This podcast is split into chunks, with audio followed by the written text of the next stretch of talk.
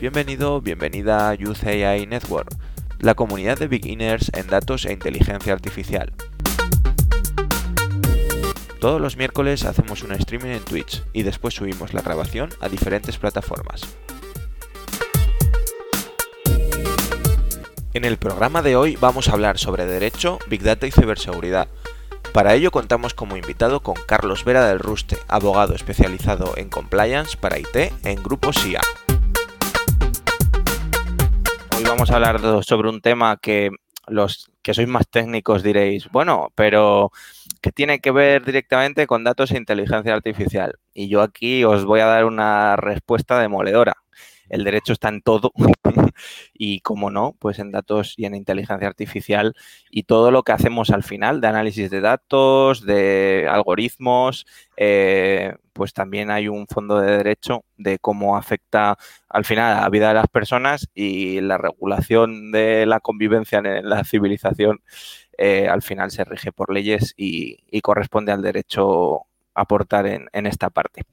Eh, mientras se van conectando todas las personas que nos van a seguir hoy, eh, sobre todo recomendaros seguirnos en, Instagram, que es donde tenemos la mayor parte de las publicaciones. Hoy se ha subido una cosita muy interesante sobre Python.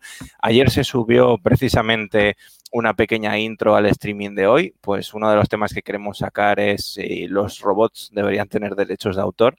Y ayer hablábamos de eso y mencionábamos a Carlos, que ahora eh, lo presentaré. Em, y bueno, yo creo que sí, aquí como nos pone Jaime, que está por detrás, seguidnos, es importante. Eh, así vamos creciendo y también mejorando los contenidos con vuestro feedback. Eh, yo simplemente eh, presentar a lo primero de todo, nos acompaña Ángel, ¿vale? Que es compañero de, la iniciativa de Youth Network junto a mí. Hoy vamos a ser un poquito los que hagamos este rol de entrevistadores en esta charla informal que ya conocéis. Y, bueno, buenas tardes, buenas noches, eh, Ángel, ¿qué tal? Hola, ¿cómo están? Este, un gusto estar de nuevo acá y tener a Carlos que seguro nos va a, a, dar muchas cosas interesantes. Recordar que todo lo que hacemos en la parte técnica tiene implicaciones porque al final lo que todo lo que hacemos y todo afecta a las personas, toda solución técnica que construimos afecta a las, personas, todos los algoritmos que hacemos afectan a las personas y los datos generalmente vienen de las personas. Entonces, realmente no estamos aislados y es un tema que es súper interesante y que tenemos que tener en cuenta en todos los ámbitos. ¿no? Y gracias por, por el día. Pues ya llevamos tres minutos en live. Eh, vamos a conectar con, con Carlos, que lo tenemos aquí. Carlos Vera del Ruste, muy buenas noches. Buenas noches, Adrián. Bueno, os lo he dicho antes eh, en privado, pero también públicamente gracias por invitarme y por contar conmigo para, para esta charla. Me parece súper interesante la iniciativa. Y es lo que habéis dicho, lo que ha dicho Ángel, eh, los datos y el derecho eh, están muy asociados a, la tecnología y sobre todo a las personas. Somos nosotros quienes eh, quienes, eh, bueno, pues estamos en riesgo, ¿no? Con lo que se hace con los datos, que a veces parece que con, con toda esta normativización que desde, desde hace unos años asociada al dato, eh, se está perdiendo un poquito el foco, pero lo importante es eso, las personas, no el dato como, como un objeto, ¿vale? y bueno, pues encantado de estar con vosotros y, y vamos a, darle caña a estos temas, a ver, qué sale. Yo te agradezco mucho que estés esta noche. Recibimos también tu agradecimiento por invitarte, pero sobre todo pues destacar, nos conocemos desde hace unos años y bueno, yo siempre he seguido tu actividad porque, bueno, desde la primera vez esa que tuvimos la, primer contacto. Eh, me parece que todo lo que publicas, pues para mí en este terreno, que no es fácil encontrar derecho, eh, abogados especializados en derecho aplicado a la tecnología, al menos no así de, manera muy común, pues me parece es una referencia y sobre todo eh, por las reflexiones que van no solo estrictamente al derecho, sino un poco la trascendencia que tiene ciertos planteamientos éticos, ¿no? O cómo, cómo al final, pues el derecho tiene una parte ética muy importante, pues como todo este mundo, cómo está cambiando, también tenemos que reflexionar hacia qué rumbo va y cómo las personas podemos encontrar un, un acuerdo, un consenso para que, para que vaya mejor. Yo, por esto, en la misma línea de que me parece muy interesante eh, lo que publicas y tu perfil, sí que te quería preguntar de por qué, ¿no? ¿Por mm, por qué abogado y por qué abogado especializado en compliance y en tecnología? Vale. Eh, ¿Por qué abogado especializado? Es fácil, ¿vale? Es por curiosidad. Luego voy con eso. Pero ¿por qué abogado? Pues eh, yo cuando estaba terminando el colegio eh, no sabía muy bien qué quería ser. Sea, yo había visto lo que nos enseñan en el colegio, ¿no? Entonces, pues, ¿qué te parece interesante? Pues te parecen interesantes eh, pues las asignaturas que decir, te parece interesante la filosofía, te parece interesante, yo qué sé, las matemáticas, la física. Entonces, a mí me, lo que más me gustaba era la filosofía y la psicología. Es lo que me parecía interesante. Eh, al final, pues por, bueno, por estudios que hay en Zaragoza, que yo soy de allí, eh, psicología no estaba en Zaragoza, me tenía que ir a Teruel, era un rollo, y filosofía, bueno, pues al final viendo las salidas, las salidas laborales no me, no me convencía mucho. Y mi hermana, que ya había estudiado Derecho, me dijo, Derecho está bien, a mí me gusta. Estaba terminándolo por, por entonces. Y me metí, me metí a lo loco, sin vocación alguna a Derecho, y a lo, en el primer cuatrimestre, ¿no? Típicas asignaturas, empiezas a ver constitucional, te empiezas a dar cuenta de cómo funciona, de cómo funciona la sociedad civil, cómo nos organizamos como, como consumistas y como propietarios de, de, todo lo que hay fuera. Y, y, ya está, y me encantó. Y entonces desde allí ya, pues la carrera la disfruté un montón. Más o menos al terminar la carrera, en, en tercero me fui de, de Erasmus a, aquí, a Torino. Y, allí pues empiezo ya a juntarme con un montón de gente distinta, ¿no? O sea, ya salgo de mi círculo de amigos, salgo de, mis compañeros de universidad y me empiezo a juntar con ingenieros, me empiezo a juntar con, con gente de, un montón de especialidades.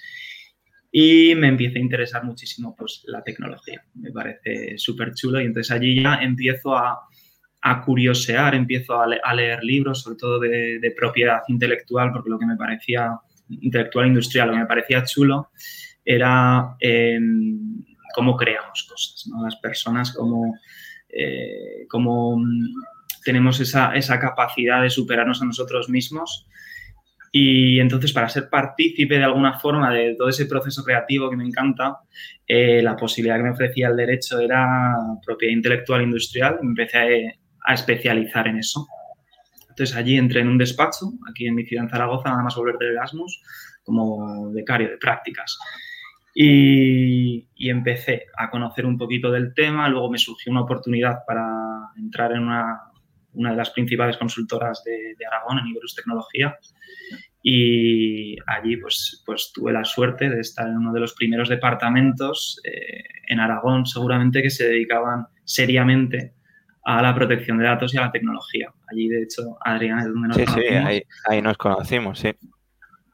Y, y bueno, pues entonces ya eh, ha empezado a ser eh, una inercia, ¿no? De, eh, he empezado en este sector, se me da bien, o eso creo, y sobre todo me encanta, o sea, me parece súper súper chulo, ¿vale? Cuando estás dedicado en serio, cuando el 100% de tu actividad es protección de datos o es o es ayudar a, departamentos tecnológicos.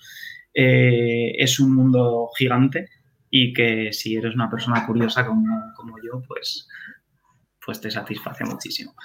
Y de allí ya pues te vas liando, ¿no? O sea, te vas liando, empiezas a, a entrar en proyectos cada vez más complejos, necesitas más formación, entonces allí mmm, me formo oficialmente ya en, en, propiedad intelectual y nuevas tecnologías en un máster a través de la UNIR. Uh -huh. y, y, mientras tanto sigo, sigo trabajando en proyectos, pues cada vez he tenido la suerte de que sean eh, de mayor magnitud para empresas con procesos más complejos. Y ahora estoy en la guerra de que de que vuelvo a darme cuenta de que no sé nada, porque ahora me falla la parte tecnológica, o sea, yo la parte jurídica, perfecto, pues la controlo, pero la parte tecnológica es fundamental si quieres dedicarte a esto y está súper relacionada para poder dar una respuesta de calidad a los clientes. Y ahora estoy en ese reto. Entonces, pues también empiezo a interesarme pues, por la tecnología, por, ya nuevamente por curiosidad, por los retos de la inteligencia artificial. Sí, te pasa, te pasa un poco lo que en la, el streaming de la semana pasada que hablábamos con, con Irina y con Esther, que bueno, eh, era sobre el temática del 8 de marzo, sobre la mujer, de cómo había sido para ellas la experiencia de empezar en datos e inteligencia artificial.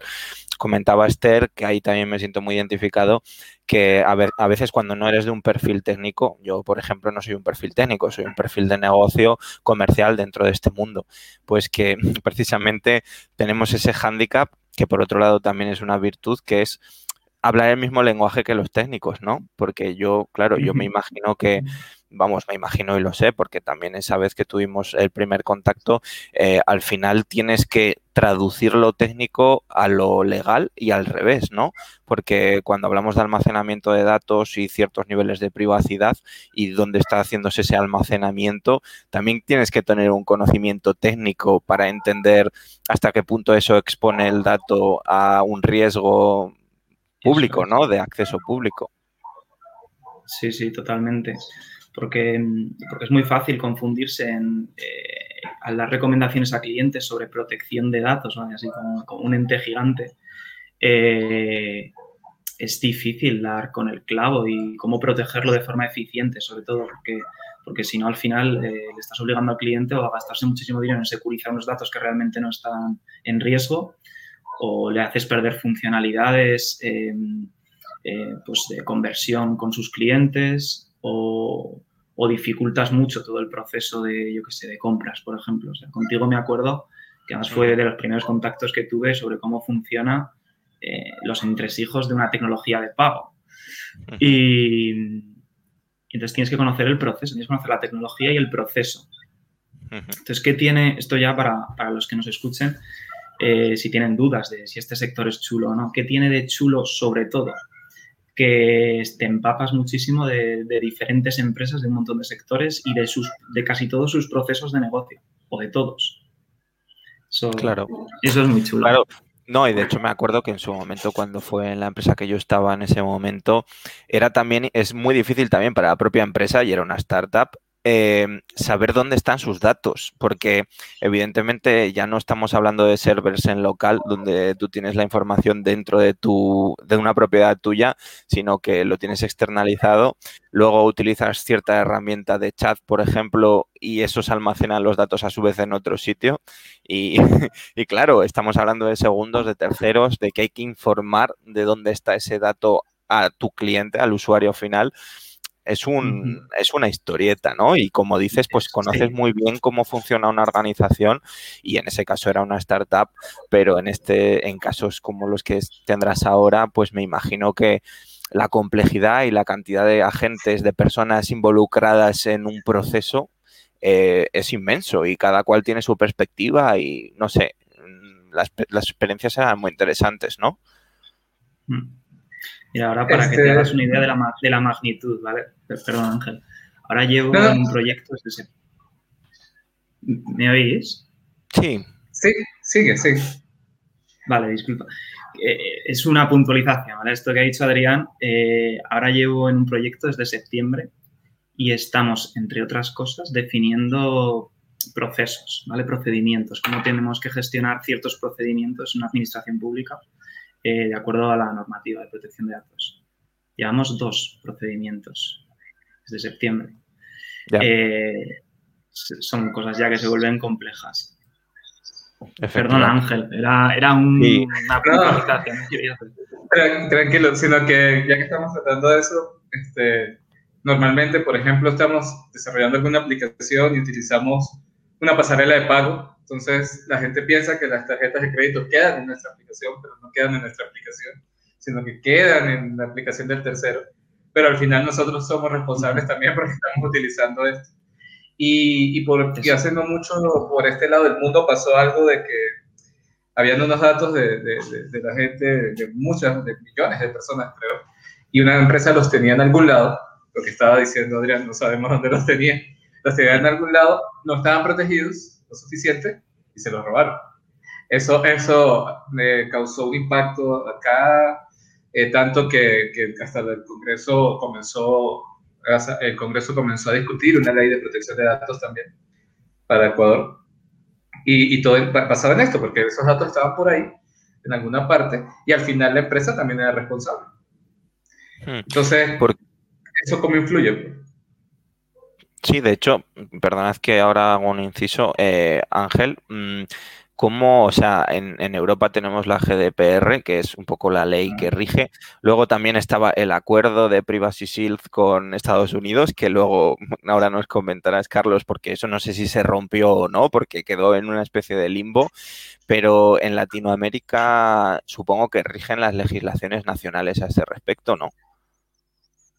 Sí, y, algunos países están empezando con eso.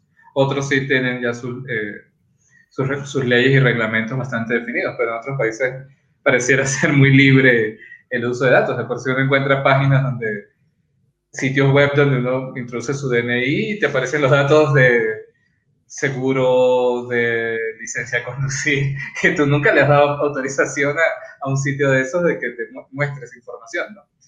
Y lo hay. Y son sitios sí, está empezando en, en, Latinoamérica, lo que el poco conocimiento que tengo, ¿vale? De, Ecuador en concreto no tengo ni idea, pero países como Argentina o Brasil eh, he estudiado la normativa y están haciendo una clonación, básicamente, de, del RGPD, del, del Reglamento Europeo de Protección de Datos. Incluso, creo que era en eh, creo que era en Argentina, es que ahora no recuerdo si era Argentina o Brasil, la estudié a la vez, eh, se están adoptando incluso em, disposiciones más proteccionistas incluso que el RGPD. Están siempre muy, muy vinculadas a asegurar el mismo nivel de protección para facilitar de esa forma eh, que la Comisión Europea determine que tienen un grado de protección adecuado y entonces pueda haber, sobre todo, comercio entre, entre los países pero algunos incluso están diciendo, oye, eh, también vamos a protegerlos aquí a nuestra manera y están poniendo recomendaciones más, más fuertes incluso. Esto también es importante, eh, este tema de proteccionismo para asegurar el comercio, que lo tengamos en cuenta. La, la normativa de protección de datos viene, o sea, teóricamente viene a proteger los derechos fundamentales de las personas. No son, la protección de datos es esa ese derecho fundamental que todos tenemos a que cuando se traten datos personales nuestros se hagan eh, en unas condiciones concretas. Pero, ¿qué es lo que se quiere conseguir con esto? Teóricamente, lo que se quiere conseguir es que otros derechos fundamentales no se vean afectados. Por ejemplo, el derecho a la intimidad, que no se vea afectado, que el secreto de las comunicaciones esté protegido, que tú, mm, que a consecuencia de que traten tus datos, pues tu empleo también esté asegurado, que, los créditos no sean discriminatorios, etc, etc. Un montón de... Todos los derechos al final fundamentales pueden estar en, pueden estar en riesgo a consecuencia de un tratamiento eh, desafortunado de los datos personales. Pero el objetivo fundamental que se persigue con esta nueva normativa de protección de datos es empoderar a Europa comercialmente eh, para posicionarle en una posición eh, un poquito más fuerte respecto de operadores económicos estadounidenses, sobre todo, que hasta ahora han tenido el monopolio de, actividad y, por tanto, una potencia económica brutal. Entonces, mm. con, esta normativa de protección de datos nunca tenemos que tener el foco, sobre todo a la hora de interpretar la normativa, que lo que se quiere es proteger a los europeos y, y a la Unión económica, aunque no existe este término, la Unión Económica Europea. Sí, porque yo específicamente, una de las preguntas que te quería hacer era sobre la GDPR y con un enfoque muy práctico esta pregunta. Eh, una empresa que hace uso, bueno, que hace Big Data, que utiliza de manera masiva los datos, mm, más o menos, ¿eh? porque esto, y bien lo sé por, esa experiencia, eh, tiene mucha profundidad y son muchos meses también de, de poder primero analizarlo y luego llevarlo a cabo. Pero em, una empresa que hace Big Data, ¿de qué manera puede garantizar que, cumple con la ley, que es compliant, y, de qué manera puede garantizar esa seguridad de los datos a sus clientes? ¿Qué tiene que hacer? Vale, esta pregunta es compleja, ¿eh, Adrián? Eh, a ver, primero, lo que tendría que hacer la empresa que esté desarrollando un proyecto de Big Data es tener muy claro cuáles son sus casos de uso. Porque con esto de la inteligencia artificial, ¿no? Los metemos los datos en el data lake y empezamos a hacer nuestros cócteles luego todo el mundo con la cuchara, estoy cogiendo la metáfora de un compañero, ¿vale? Coge con la cuchara y coge esos datos y los utiliza para lo que quiera. Em, primero, tener claros los casos de uso. ¿Qué vamos a hacer con los datos? Una vez lo tenemos claro, preguntarnos, ¿esto que vamos a hacer es legal? Eso es fundamental, ¿vale? ¿Cuándo sabemos que hacer algo con los datos es legal? Eh, pues fundamentalmente cuando no va en contra de la normativa, ¿vale? De la normativa aplicable. Entonces, punto número dos, saber cuál es la normativa aplicable. Eh, punto número tres, otro, para que sea legal hace falta que concurran una de las condiciones del artículo 6 del Reglamento General de Protección de Datos. Entonces, estas, estas condiciones de licitud del tratamiento pueden ser, pueden ser, puede ser el consentimiento de los usuarios, puede ser la relación contractual existente, el interés público, el interés legítimo, ya iremos luego con eso, eh, una serie de circunstancias, ¿no? Entonces, a la hora de plantear también estos proyectos es, oye, ¿cómo vamos a legitimarlo? O sea, ¿cómo nos vamos a asegurar de que estos datos los podemos tratar? Porque hay que, tener, hay que tenerlo en cuenta, esta visión desde el principio, a la hora de recoger los datos. Si al final tenemos un conjunto de datos que los hemos sacado de donde, bueno, los hemos sacado de algún sitio y no los podemos utilizar, eso ya no sirve de nada o estamos poniendo en riesgo todo el proyecto aunque luego hagamos todas las relaciones contractuales y todo perfecto. Entonces, eso, primero, casos de uso, normativa aplicable, eh, las condiciones de licitud del tratamiento, asociado a eso también desde el principio cómo vamos a informar a las personas de esto que vamos a hacer, eso es jodido. Eh, Vamos a ponernos en un caso, ¿vale? Hipotético. Eh, una empresa recoge, tiene los datos de sus clientes, ¿no? Y entonces dice, oye, voy a, voy a empezar a hacer análisis con este algoritmo que es la leche de inteligencia artificial, de Big Data, que me va a sacar unas conclusiones sobre, bueno, un perfilado perfecto de estas personas. Y entonces, pues con eso vamos a ofrecerles descuentos eh, personalizados que sabemos que les va a interesar. Mm, etc, etc. ¿no? Aquí sois vosotros quienes, quienes tendréis el foco. Em, eh, se me ha ido un poco el discurso, no sé, no sé exactamente lo que iba a decir, pero bueno, que entonces aquí lo que tenemos que hacer es, es eso, saber cómo, cómo les vamos a informar. Em, luego, eh, una vez tenemos esto hecho, eh, a ver un momentillo, que no se me vaya, que no se me vaya el foco porque. Mm, Sí, o sea, al final sería la parte de, saber qué casos de uso, luego la parte de cumplir con la ley y entiendo yo que también habría un diagnóstico y medidas a realizar, ¿no? Sí, em, sí, a ver, las medidas que hay que hacer, pues eso va a ser en función del riesgo. O sea, tenemos que, decir, vale, con estos datos que hemos eh, recogido para estos casos de uso, suponiendo que ya todo sea legal, mm cómo los tenemos que proteger, o sea, qué nivel de seguridad le tenemos que dar. Pues el nivel de seguridad, ¿cómo se determina? El nivel de seguridad se determina en función básicamente del riesgo al que puedan estar expuestos los datos. O sea, por ejemplo, tengo datos de un perfilado perfecto de la persona y además es que tengo, por otro lado, su número de cuenta. O sea, que podríamos estar exponiendo a esa persona eh, a niveles de que le hagan robo de cuenta eh, por un ataque informático o directamente que, joder, que si nos roban estos datos tengan identificadas a personas con cantidades dinerarias brutales y entonces su seguridad física pueda, pueda estar expuesta, por ejemplo, ¿vale? Me lo estoy inventando.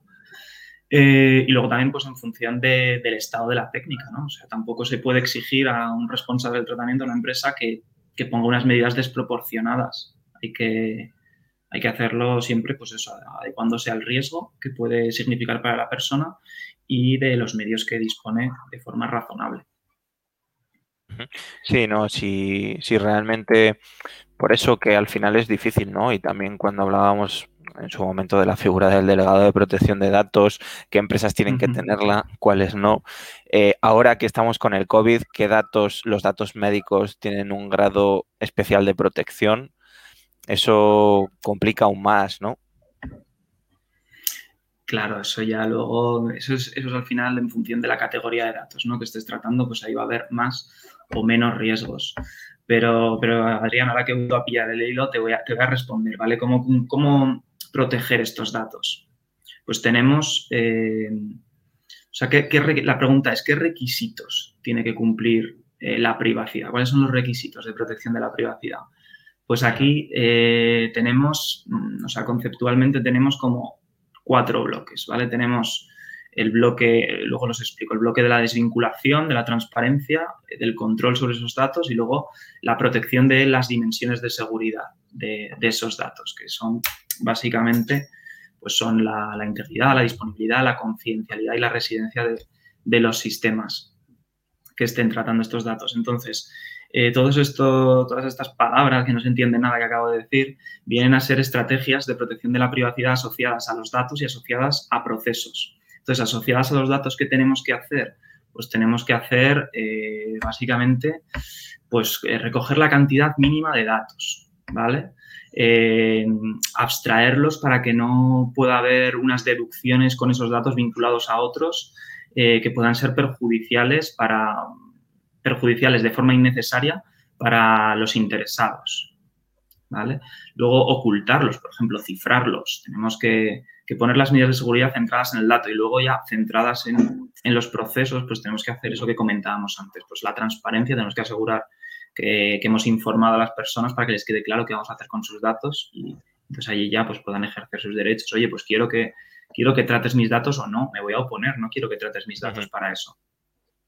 Y luego otra de las estrategias orientadas a procesos eh, sería pues pues, controlar. O sea, vamos a controlar todo lo que estamos haciendo, vamos a asegurarnos de que, de que estamos de acordes a la normativa, de que somos compliance. Eh, y, luego vamos a, establecer los medios para asegurar el cumplimiento, ¿no? Perdón, para asegurar que podemos demostrar el cumplimiento, que eso es otro de los puntos difíciles. Esto es la, la frase típica, ¿no? ¿no? No vale con la mujer del César, no solo tiene que serlo, sino que parecerlo. Esto es fundamental en, compliance en general, no solamente en, protección de datos. Hmm. Muy interesante. Creo que tenemos una pregunta del, chat. ¿Qué pensáis sobre los ritmos entre legislación y la necesidad de ella? Me refiero a si las normativas están llegando al mismo ritmo de las necesidades de normalización del mundo digital. ¿Qué piensas, Carlos? para nada, para nada. De hecho, aquí, Adrián, si quieres, enlazamos con, con el tema de, los derechos de autor sobre la inteligencia artificial. Eh, para nada. O sea, eh, estamos viendo que la realidad tecnológica y, la normativa tiene una simetría brutal. O sea, la realidad tecnológica es que es, que es posible ahora mismo eh, hacer pues, pues casi de todo primero con los datos y luego ya es que nos vamos hacia un escenario derivado sobre todo del desarrollo de inteligencia artificial eh, que a ver a dónde nos vamos. Hace poco, eh, hace poco salió un borrador de una carta de derechos digitales que lo, hizo un, bueno, un comité de expertos eh, españoles, es una carta, una carta a nivel España, y entonces entre esos derechos digitales que tendríamos, que es una norma no vinculante, ¿vale? Ser una referencia sobre todo para los desarrolladores y, bueno, y para el legislador pues había un derecho que es que me, llamó un mogollón la atención, que era que en los, en, los proyectos o en las operaciones de neurotecnología, o algo así llamaban, eh, tendríamos que tener las personas derecho a, nuestra propia conciencia, como a que se garantizase nuestra propia conciencia. Y aquí ya me puse a pensar y dije, joder, esto es como Black Mirror, ¿no? O sea, esto es como cuando como cuando cogen a esa persona y, le meten su conciencia en un, holograma o algo así estaba. Pues, pues, nos vamos un poco a eso, ¿no? Potencialmente. O sea, es ciencia ficción, pero potencialmente vamos a eso. Ahorita, y quiero que no se nos escape antes de continuar el, tema, ahorita cada vez que entramos a un sitio web y, la gente que, pues, digamos, los usuarios comunes, todos le damos a aceptar algo, a las cookies. Y ya que estamos hablando de datos, eh, ahí estamos aceptando, estamos aceptando dejar algunas cosas nuestras en el, sitio y que nos rastreen algunas cosas. Que, y hasta Google ya empezó, ya habló de cambiar su, política de cookies. Entonces, ¿qué, ¿qué, nos puedes decir ahí? ¿Qué estamos exponiendo? ¿Nos estamos exponiendo realmente? Que en lo particular pienso que, bueno, cada vez que, que solo con entrar a internet, pues ya estamos dejando un montón de cosas nuestras y un rastro bastante, bastante claro de lo que somos, pero ¿qué podemos hacer ahí o qué estamos exponiendo? ¿Qué nos puedes decir de eso? Yo sé, Carlos, que este, tema te gusta especialmente. Es que me encanta. O sea, lo de las cookies es algo que me vuelve loco. Porque, porque es que eso es, eso es una realidad, ¿sabes? O sea, las cookies, las cookies no es, no es hablar de inteligencia artificial, que luego iremos. Y inteligencia artificial, no lo digo yo, lo dice gente que sabe más que yo, no existe actualmente. Pero las cookies están ahí, ¿vale? Ahora mismo eh, ahora mismo tú cuando entras en una página web es lo mismo que si entrases a una tienda, ¿vale? Tú vas a una tienda a comprarte zapatos o a comprarte a una frutería. Pues tú querrías que tú le darías tus datos al dependiente. Le dirías, oye, toma, este soy yo, yo vivo aquí, yo gano tanto dinero, eh, a mí me gusta la fruta de esta forma y luego me voy a ir a comprar zapatos. Yo no se lo diría, pero en Internet lo estamos haciendo constantemente. Y lo estamos haciendo, además, em, entre otras cosas, por no perder unos segundos en leer qué nos están diciendo. Porque si, si las personas tuviésemos la costumbre de decir, oye, que, ostras, que estoy dando datos, que voy a leerme cuáles son las tres líneas que me están poniendo, si todo el mundo hiciese eso, eh, la tendencia del mercado iría a hacer avisos legales, eh, avisos legales con sentido, ¿no? No estas locuras que se ponen ahora, que son frases que no se entienden nada y que no, y que no, no dicen nada. O sea, es que dicen, no voy a decir tonterías, pero dicen, dicen cosas estándar. Entonces, si, los ciudadanos, los consumidores, tuviésemos la costumbre de exigir que realmente te digan, oye, pero tú qué estás haciendo con mis datos? Pues entonces eh, yo creo que ahí tendríamos unos mensajes transparentes y que todos ganaríamos. ¿Por qué? Porque yo creo también que las cookies no son malas. Las cookies son buenas siempre y cuando tú puedas aceptarlas conscientemente de lo que aceptas. Eh, a día de hoy las cookies, yo creo que, no sé, casi toda la sociedad joven las conoce. casi todo el mundo dice, ¿sabes lo que es una cookie? Te dirá, sí, sé lo que es una cookie. Te lo explicarán vagamente, ¿no? Pero todo el mundo sabe lo que es una cookie. Eh, casi todo el mundo piensa que no se pueden rechazar las cookies. Dice, no, pero eso tengo que darle a aceptar y entonces ya puedo seguir.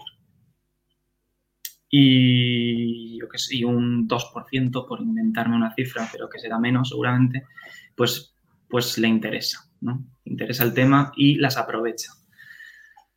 Eh, en general, yo creo que la gente lo que hace es eso, las acepta y entonces las empresas con esa tendencia de los consumidores pues pueden elaborar sus estrategias de marketing eh, considerando que un porcentaje X, pero alto, de los usuarios de una página web van a aceptarlas y por tanto pues van a poder hacer luego esa venta de datos o esos, estudios analíticos.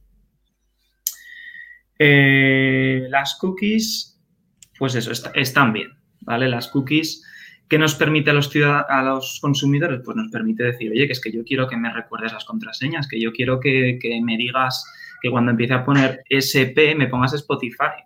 Eh, un montón de cosas que si las sabes utilizar te benefician. Yo las, las uso mucho. Y a ciertas páginas les digo, sí, acepto, acepto, acepto, porque quiero, quiero que me den la chapa con ese tema. Con otros no.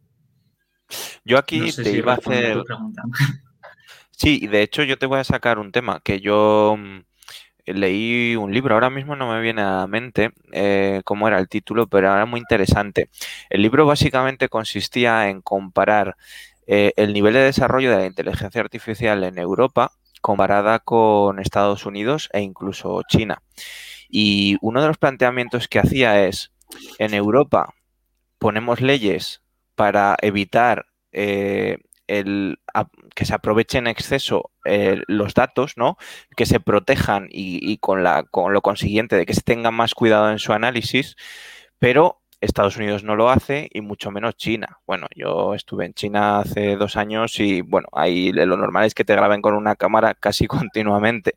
Quiero decir, bueno, ya lo que iba a este libro, claro, en esa situación de eh, desigualdad en la protección, está favoreciendo que las empresas que hacen Big Data en esos otros países o empresas de aquí que ponen su sede legal ahí y ya está, pues eh, cojan una ventaja competitiva, ¿no? Es decir, que desarrollen algoritmos de una manera más sencilla. Entonces, claro, ahí también tenemos un debate sobre eh, la repercusión económica, ¿no? Y también sobre las desigualdades o, más bien eh, un mundo, como se dice, multipolar, que no, o sea, con diferentes legislaciones y diferentes desarrollos. Creo que eso también es interesante, ¿no? Sí, totalmente, y estoy totalmente de acuerdo. Eh, el motivo, ¿cuál puede que sea? Pues nuestra historia en Europa. La protección de datos surge sobre todo por el escarmiento que nos dio el partido nazi en Alemania, en Europa. Eh, básicamente aprovecharon todos los datos que se tenían sobre los registros de, judíos, de otros colectivos que consideraban que había que exterminar y se hizo lo que se hizo. Entonces, el, fundamento de la protección de datos originario tiene muchísimo sentido, bueno, y, ahora tiene más sentido incluso por, los riesgos que estamos expuestos, pero el fundamento es ese. Entonces, eh, las empresas lo pueden olvidar, los ciudadanos lo podemos olvidar, pero el legislador no lo puede olvidar. El legislador tiene que tener ahí siempre eh, la sombra de, lo que se ha hecho con los datos y ser, y ser consecuente con ello. Entonces, yo creo que en Europa nunca llegaremos a ese modelo estadounidense, por mucho que económicamente nos interese, por lo que pasó. Y, últimamente, bueno, última, es que hablo últimamente, pero últimamente que son 15 años, vamos a poner 10, 10 15 años, es cuando se están empezando a explotar los datos. Entonces, em, se están empezando a ver los riesgos a los que estamos expuestos y ahora mismo tenemos todos aquí un teléfono, este teléfono le estamos diciendo todo. Entonces, eh, ¿Qué puede pasar? Pues joder, es que los riesgos, el riesgo no es que me mande publicidad el corte inglés, el, riesgo es que, joder, el riesgo es que aquí un día haya una dictadura, que haya, o una dictadura encubierta, ¿eh? no hace falta que sea todo muy evidente, un gran eh, hermano. que tengan un gran hermano, en China, o sea, un, un China, aquí lo podemos decir, en mm. China pasa eso, o sea, en China se está viendo eh, cuál es el potencial de explotar los datos para controlar a los ciudadanos. Entonces, eso, Estados Unidos son muy alegres con ese tema porque lo que les interesa es hacer negocio y es una visión que a medio plazo ha resultado ser tremendamente eficiente y que ha hecho que evolucionemos como especie brutal, brutalmente desde, desde Internet, básicamente, desde la creación de Internet. Entonces, pues ¿a dónde estamos yendo ahora? A lo, que, a lo que decía al principio, a esa política proteccionista de Europa para al final ya en tratar de compensar de alguna manera ese desequilibrio competencial que ha generado un tratamiento indiscriminado de datos. Eh, Ángel, me preguntabas, vale, pues ya por si queréis que, responda, porque se había quedado en el aire, me preguntabas la política de cookies de, de Google, ¿no?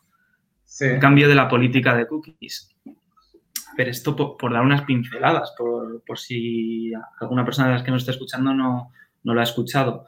Em, todavía no se ha producido, pero sí que Google ha anunciado que lo que quiere hacer es una política, se llama Privacy Sandbox, creo que, creo que se llama, que básicamente dice que va, va a eliminar o va a establecer unos sistemas para eliminar las cookies de terceros en, en el navegador Chrome, de los navegadores de Google.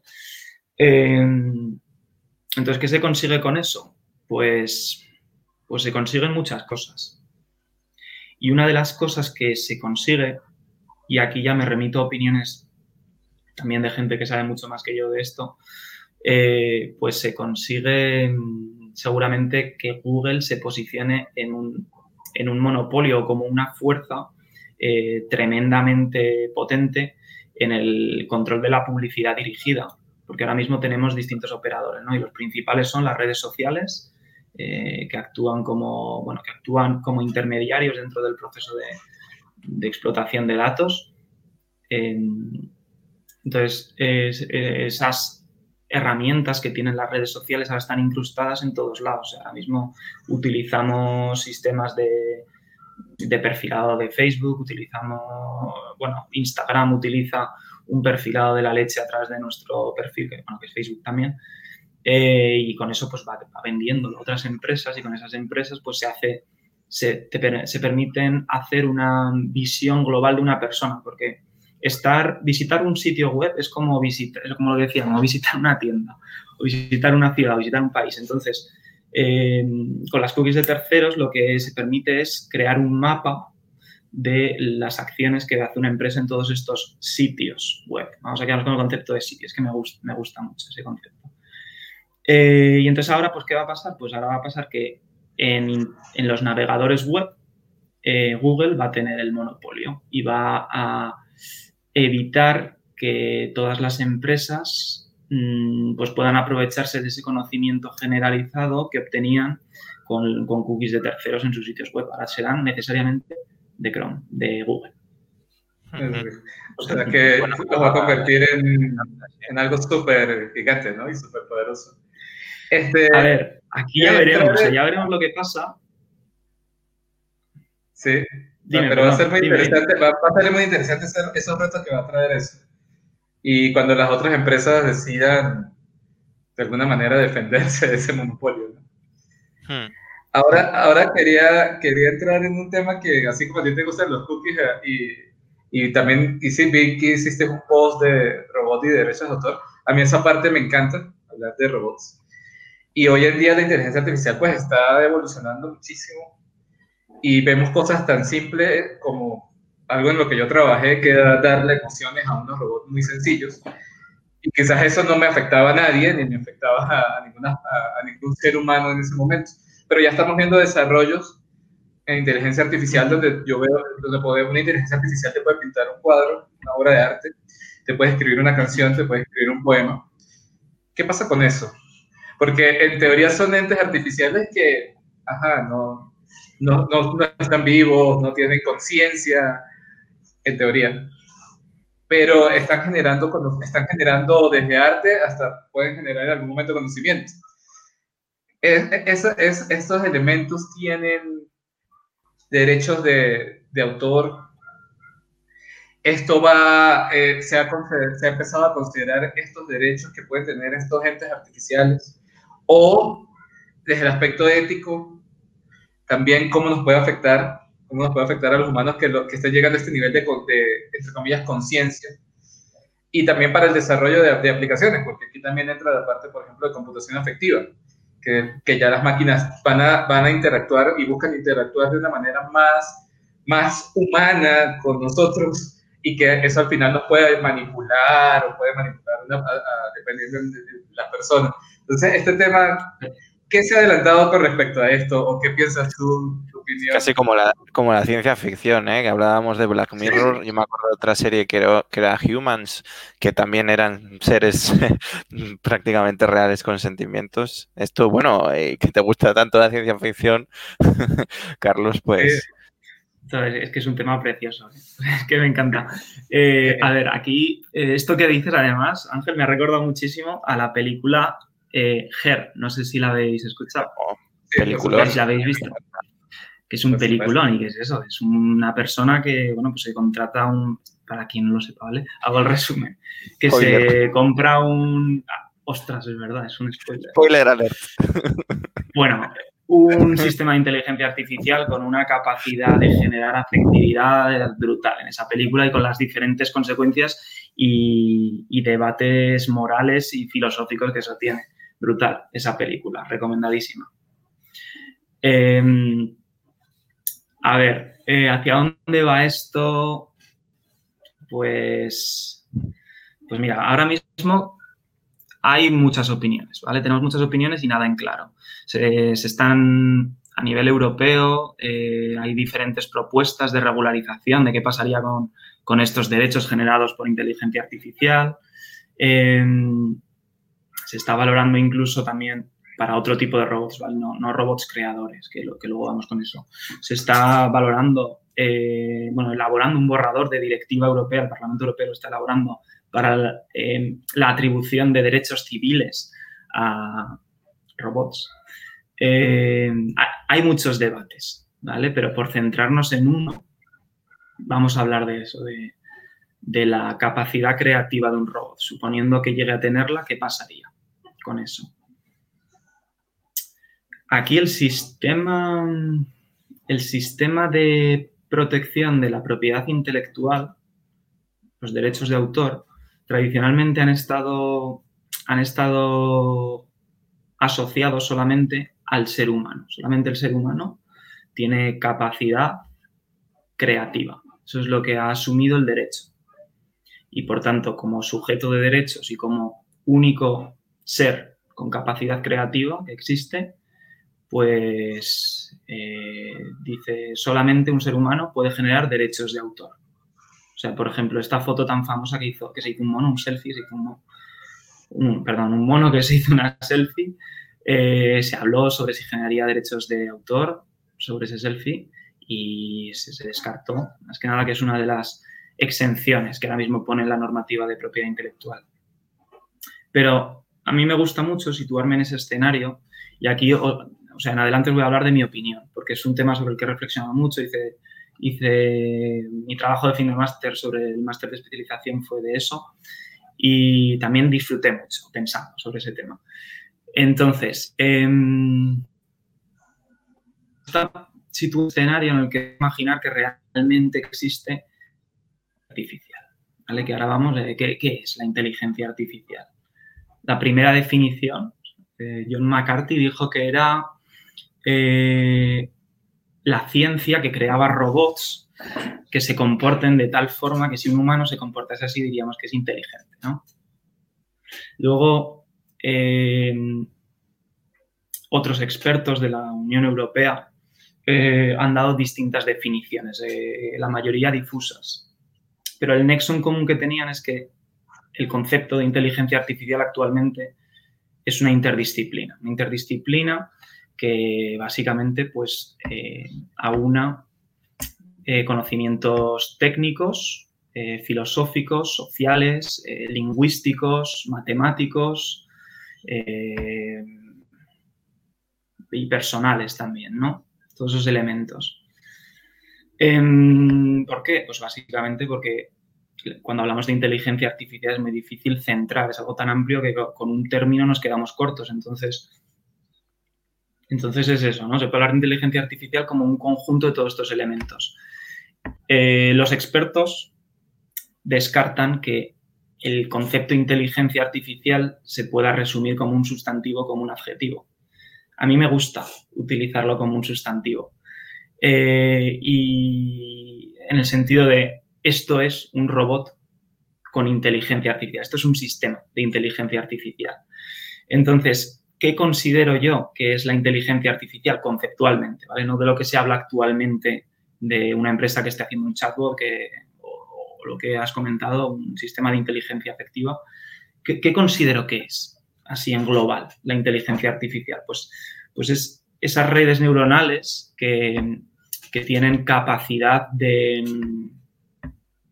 que tienen un pensamiento propio, que tienen... Eh, que tienen capacidad de aprender, de razonar de forma autónoma, que son conscientes de su propia existencia, de su, de su ser, que tienen pensamiento propio, autónomo, autocrítico, único y inmutable. ¿vale? Que ese pensamiento eh, puede ir cambiando y no está, y no está siempre ligado a, a los sesgos que el desarrollador le ha incluido.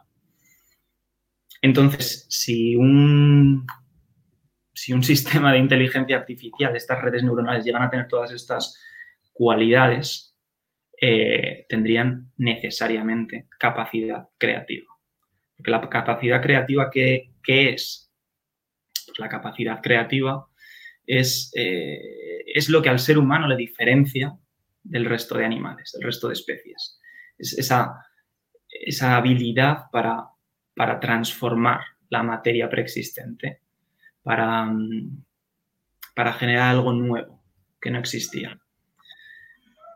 Entonces el ser humano lo que ha hecho es, pues, pues tiene, tiene, ha desarrollado herramientas, ¿no? ha desarrollado la técnica, las ingenierías, ha desarrollado la ciencia, las ciencias, eh, las ciencias, eh, ¿cómo se llaman? Bueno, la biología, la física, las ciencias naturales, biología, física, química, las ciencias sociales, el derecho, la economía eh, y luego las ciencias formales, las matemáticas, ¿no? Hemos hecho todo esto. entonces, con esto hemos transformado, hemos transformado la naturaleza, nos ha faltado algo nos ha faltado entendernos a nosotros mismos. Entonces, con eso, para, hacerlo, para entendernos y expresarnos sobre lo que somos, hemos desarrollado otras herramientas como la filosofía y el arte. Entonces, esta, sobre todo el arte, es lo que viene a proteger eh, la propiedad intelectual, los derechos de autor. Eh, tradicionalmente, como decía, em, el derecho ha considerado que, no sé si estoy contando un rollo, eh, perdonad, pero bueno, tradicionalmente el derecho ha considerado que el, ser humano era el único ser que tenía esta capacidad de hacer eso. Pero es que si ahora, dentro de unos años, nos vamos a ese escenario en que un robot es capaz de crear una canción que es que no la ha creado porque un desarrollador le haya dicho, joder, esto suena bien. No, es que la, ha creado porque con todo, con toda la lógica que tiene detrás de sí, eh, es capaz de decir, joder, esto, esto me gusta, esto quiero que sea así, esto no lo ha hecho nadie antes. Entonces tendría esa capacidad creativa que sería incluso una capacidad creativa objetiva, que a diferencia, ahora voy, a diferencia de la, de la capacidad del ser humano, que es una capacidad subjetiva, o sea, la capacidad de crear una obra de arte subjetiva. ¿Cómo sé yo que esto es bonito? ¿no? ¿Cómo sé yo que, esto es mío? Eh, un robot lo sabe. O sea, un robot sabe, joder, tengo una base de datos de la leche, yo sé lo que he hecho y lo que ya estaba hecho. Entonces tendría una capacidad creativa objetiva. En este escenario, joder, pues es que, es que se cumplen los requisitos del sistema de protección de propiedad intelectual como para proteger esa creación, que son básicamente eh, la creación de una obra original. Es decir, que se crea algo nuevo eh, atribuible a la persona que lo ha generado. ¿No? Entonces, em, entonces eso, ¿qué faltaría? O sea, sería muy coherente ¿no? con el sistema, pero ¿qué faltaría? Pues faltaría la, prohibición de solamente el ser humano puede, puede generar derechos de autor. Entonces habría que superarlo, esos son los retos. Los retos sería primero reconocer la capacidad jurídica de estos sistemas de inteligencia artificial que reúnan todas estas características. Habría que hacer pues, yo propongo, ¿no? Habría que, eso establecerlo en un registro, eh, que se hayan auditado, se haya auditado el código, eh, el funcionamiento lógico del sistema y que se, que, se dictamine, ¿no? Este robot tiene inteligencia artificial. Hmm. Entonces... Eh, no, continúa, continúa. Es que he cogido ya capazo y no paro. no, pero de hecho era sobre lo que estabas comentando precisamente, ¿no? Claro, o sea, mm, eh, dando por hecho de que no existe una inteligencia artificial con la concepción que desde el derecho se tiene acerca de ello, ¿no? Eh, en ese camino hasta que los robots o la inteligencia artificial sea autónoma y con una capacidad autocreativa, eh, claro, en ese trecho que aún queda mucho, como, como bien dices, mm, los derechos de autor de, ese robot que ha sido programado corresponderían no al programador o la empresa propietaria de ese robot. Entiendo yo. Tampoco, tampoco. O sea, ahora mismo quedan en vacío. Ahora mismo lo que haga un, un robot, ¿vale? Vamos a simplificarlo. Lo que haga un robot que tenga estas capacidades es que no es propiedad o sea, no es objeto de propiedad intelectual del desarrollador. Puede ser propiedad, pero no es objeto de propiedad intelectual, porque no se ha generado, no ha sido él el, autor. Él ha generado el sistema de inteligencia artificial, que es una obra en sí misma, pero no, pero no la obra que ha hecho el robot. Entonces, ahora mismo yo creo, por eso que es importante ofrecer, que el derecho ofrezca una solución a esta posibilidad que ofrece la tecnología, porque si no vamos a, desen, a, a ver si lo digo bien, a desincentivar, a desincentivar que se generen estos, estos robots con capacidad creativa que pueden llegar a tener, porque quedaría en saco roto, ¿no? Y además, esto me recuerda a una noticia que salió la semana pasada. Yolanda Díaz, ministra de Trabajo y ahora además vicepresidenta tercera del gobierno con todo esto que hay ahora en España, hablaba de que los algoritmos de, que utilizan las empresas de delivery, como Globo, por poner un ejemplo, eso también se tenía que transmitir a la autoridad para que fuera regulado, ¿no? También es en cierta manera un, poco va por ahí, ¿no? Porque es un, en realidad es con otro objeto, pero al final el, medio o, de lo que estamos hablando al final es de lo mismo, ¿no?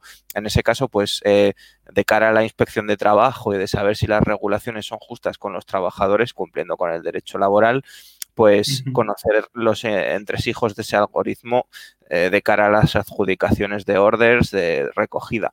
En este caso, también es un poco investigar ese algoritmo, ¿no? Con otro objeto, creatividad o creación de obras de arte. No sé qué opinas aquí. Y bueno, Ángel, que es además sabe de robótica, también me imagino que tendrá su opinión. No, pues yo lo que creo es que de aquí en adelante el derecho tiene mucho trabajo porque si no nos imaginamos las cosas que pueden pasar en los próximos años, que eh, creo que no van a ser muchos, vamos a tener una brecha muy grande entre lo que veníamos hablando hace rato, entre lo que la tecnología está generando y lo que y, y, lo, y las leyes y la normativa, que es lo que está pasando con todos estos casos que están mencionando. Nunca nos imaginamos que, que un despacho de, de productos lo iba a controlar un algoritmo sin ninguna intervención humana, por ejemplo. Y ahora tenemos que normar eso porque ahora pareciera que el patrón, el patrono de los delivery es un algoritmo. Y él es el que está manejando todo y es el que se está asignando y te está dando. Y eso puede ser no ético o puede ser ético. O son muchas las cosas que se pueden discutir ahí. Entonces creo que de aquí en adelante el derecho pues tiene mucho trabajo porque tenemos que imaginarnos muchísimas cosas. Y no solo el derecho, sino todo los que estamos en esta área. Tenemos que imaginarnos muchas cosas que de seguro nos van a pasar muy pronto que hace 10 años no las pensábamos y hoy, fíjense, hoy no tenemos las normas que lo regulen. Entonces, creo que esto, esto es un tema que nos va a dar para, tanto para la investigación y tanto para la, este, todo esto para la discusión por mucho, por mucho tiempo y tenemos que apurarnos. Creo que tenemos que empezar ya a trabajar en eso.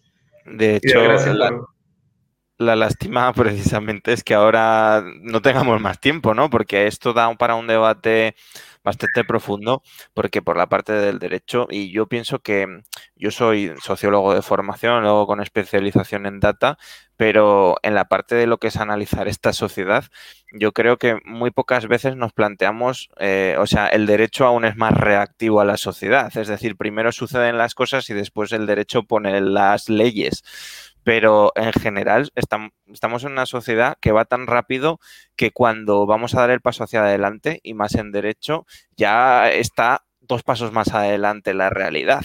O sea, que casi tenemos que hacer un ejercicio de ciencia ficción nosotros mismos.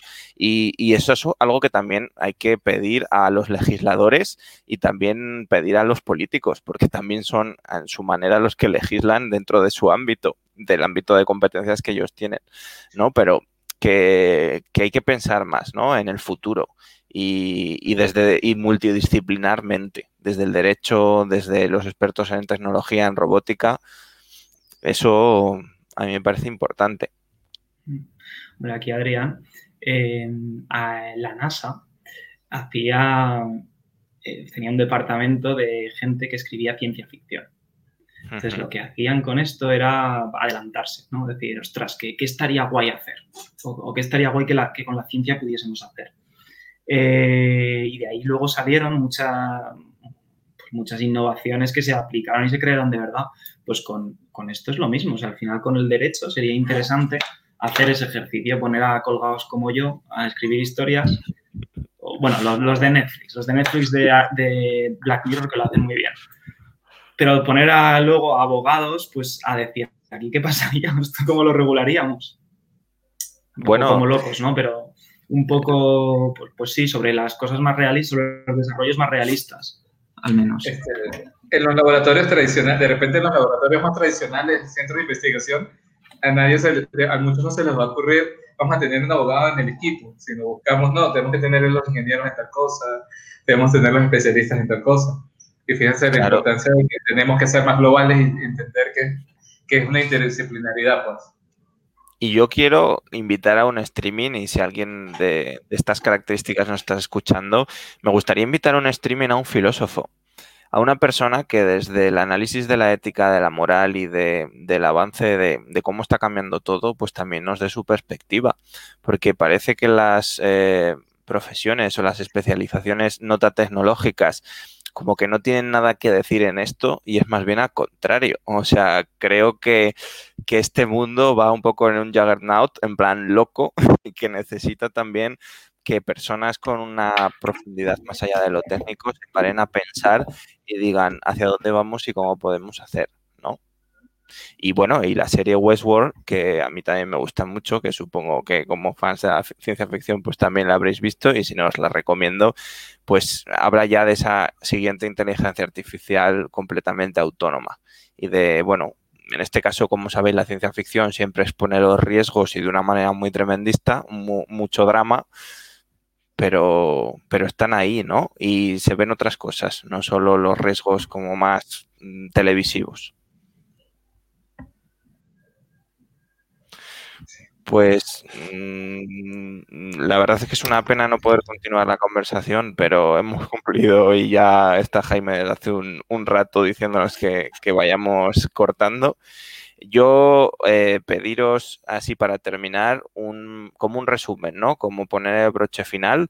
Se lo voy a pedir por un lado primero a, a Ángel y después para cerrar a Carlos como invitado, que hagáis un pequeño, un intento de condensar un poco el contenido.